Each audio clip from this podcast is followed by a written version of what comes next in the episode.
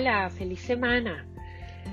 Hoy estamos en A que no lo sabías y quería hablarles sobre las emociones en las que vivimos, en el miedo y el amor.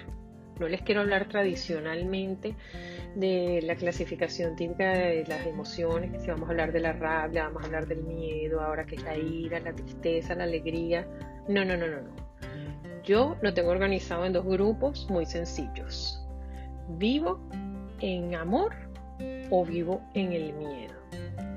Es posible que ustedes estén diciendo, pero ¿cómo? ¿Qué estás diciendo? Eh, ¿De qué estás hablando? Bueno, sí, para, lo tengo organizado en que vivimos de dos formas. Vivimos en miedo y entonces nos disfrazamos de inseguros, prepotentes, Em, con mal genio, eh, repugnantes, envidiosos.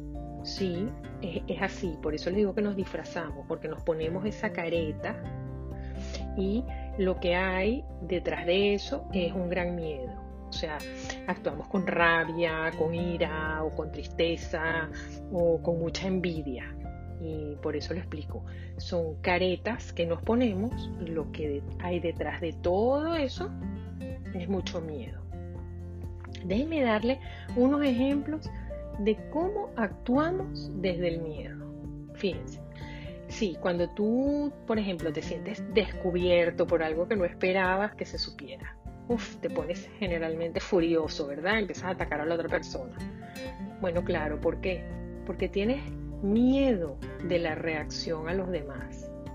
Por ejemplo, cuando llegas tarde a un lugar, ¿cómo llegas generalmente? Bueno, llevándote todo por delante, gritando que había un tráfico horrible, que la culpa la tiene el vecino, que el otro es un irresponsable, atacando, ¿verdad? Molesto, con mucha rabia a veces, ¿verdad? ¿Por qué? Porque tienes miedo de lo que te puede pasar por llegar tarde a algún lugar, de las reacciones de los demás, o si es en la oficina, el jefe, o si es en la universidad, no te dejan entrar a un examen, etcétera, ¿verdad? Bueno, em, cuando alguien, por ejemplo, nos da una noticia triste, inesperada, te pones a gritar, lloras desconsolado, pierdes el control. ¿Qué hay detrás de todo eso? Detrás de esa supuesta tristeza, que no quiere decir que no sintamos tristeza en algún momento, pero cuando es una situación descontrolada, bueno, lo que hay es mucho miedo de no saber cómo enfrentar una nueva eh, situación en nuestra vida, ¿verdad? Bueno, también les pongo otro ejemplo. Esa persona que está todo el tiempo juzgando lo que hacen los demás, hablando mal de lo que hacen los demás, Em, eh, atacando eh, acciones o comportamientos de los demás sin conocer detalles, ¿verdad? De lo que está pasando o por qué esa persona está actuando de esa forma. ¿Qué está pasando ahí? Bueno, lo que pasa es que tiene mucho miedo de que lo juzguen a él o a ella. ¿Por qué? Porque él es el primero que se juzga muy mal a sí mismo. Entonces, antes de que otros me vean a mí, que vean a otra persona.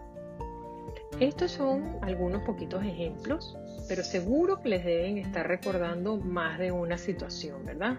Bueno, la otra forma que les decía empezando este programa de hoy es la otra forma de vivir, es cuando decidimos vivir desde el amor.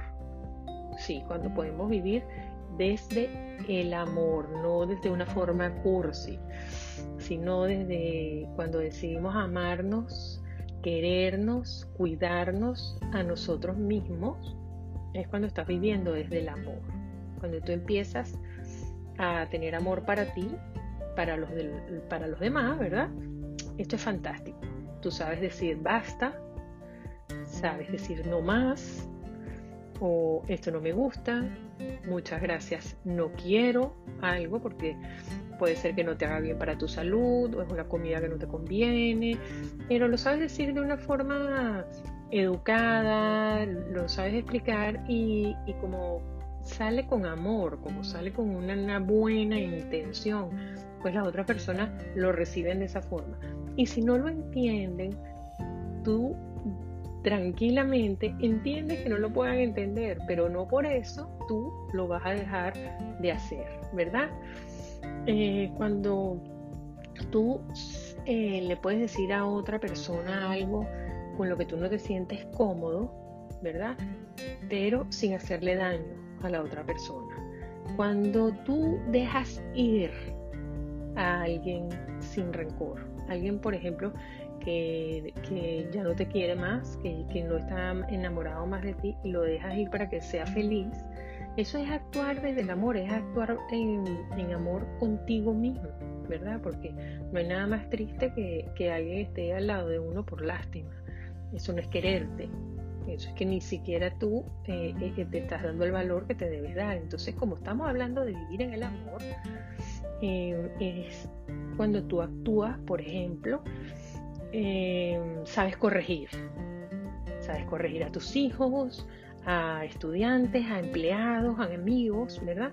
Pero sin maltratarlos, sin burlarte de ellos. Sabes hablarles, explicarles las consecuencias que pueden tener sus actos y eh, estimularlo a hacerlo bien porque van a tener buenas consecuencias de eso.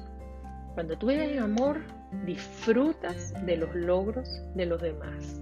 No te da envidia los logros de los demás. Cuando vives en amor, amas ayudar a otros sin que eso implique maltratarte tú. ¿Ok? Sin descuidarte tú. Tú te cuidas, te proteges, vives tu vida no estás pendiente ni vives la vida de los demás. Disfrutas de tener atenciones con otros, disfrutas del tiempo contigo.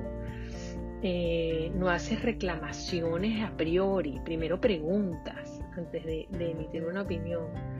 Bueno, todos estos son algunos pequeños ejemplos de comportamiento cuando uno vive desde el amor, pero seguramente que le deben estar recordando algo, ¿verdad?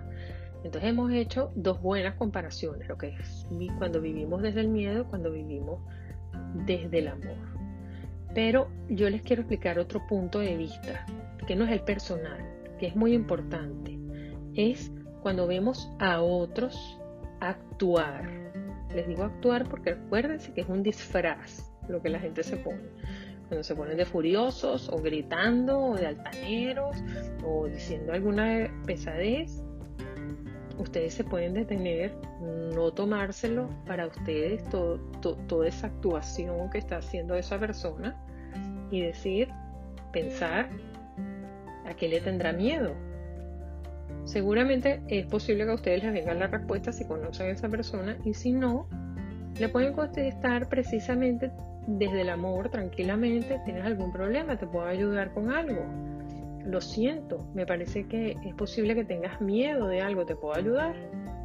Si no, la mejor solución es irse, dejar a esa persona con su situación, con su ira, con su rabia y ustedes se van. Después de haber ofrecido ayudar, si esa persona sigue en la misma actuación, lo mejor es irse.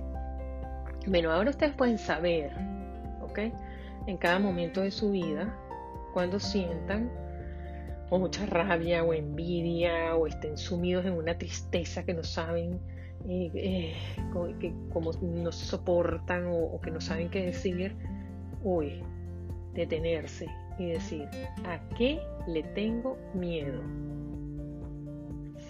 Respiran, se detienen a sentir, a pensar y se responden, mm, ya sé, tengo miedo de tal cosa.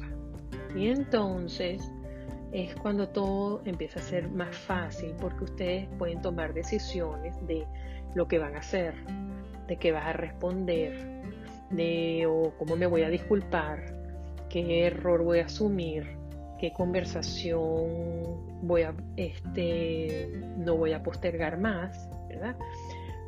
O sea, quiere decir que sin darte cuenta empiezas a tomar el control de tu vida, te empiezas a amar, sin darte cuenta, ya estás del otro lado, estás actuando, viviendo desde el amor sin darte cuenta.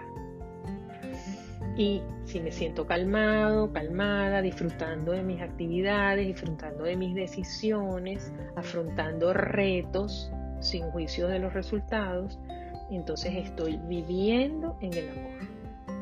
Ya verán, hagan la prueba. ¿A qué tengo miedo? o a qué no. Recordemos siempre a la Madre Teresa de Calcuta. No siempre podemos hacer grandes cosas, pero sí podemos hacer cosas pequeñas con gran amor. Fue Nuri Keral en A que no lo sabías.